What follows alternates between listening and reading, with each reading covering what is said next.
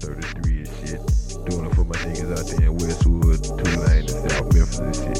Yeah, y'all know the score. DJ BK, get ready to drop this shit like this, man. Y'all check this dope shit out.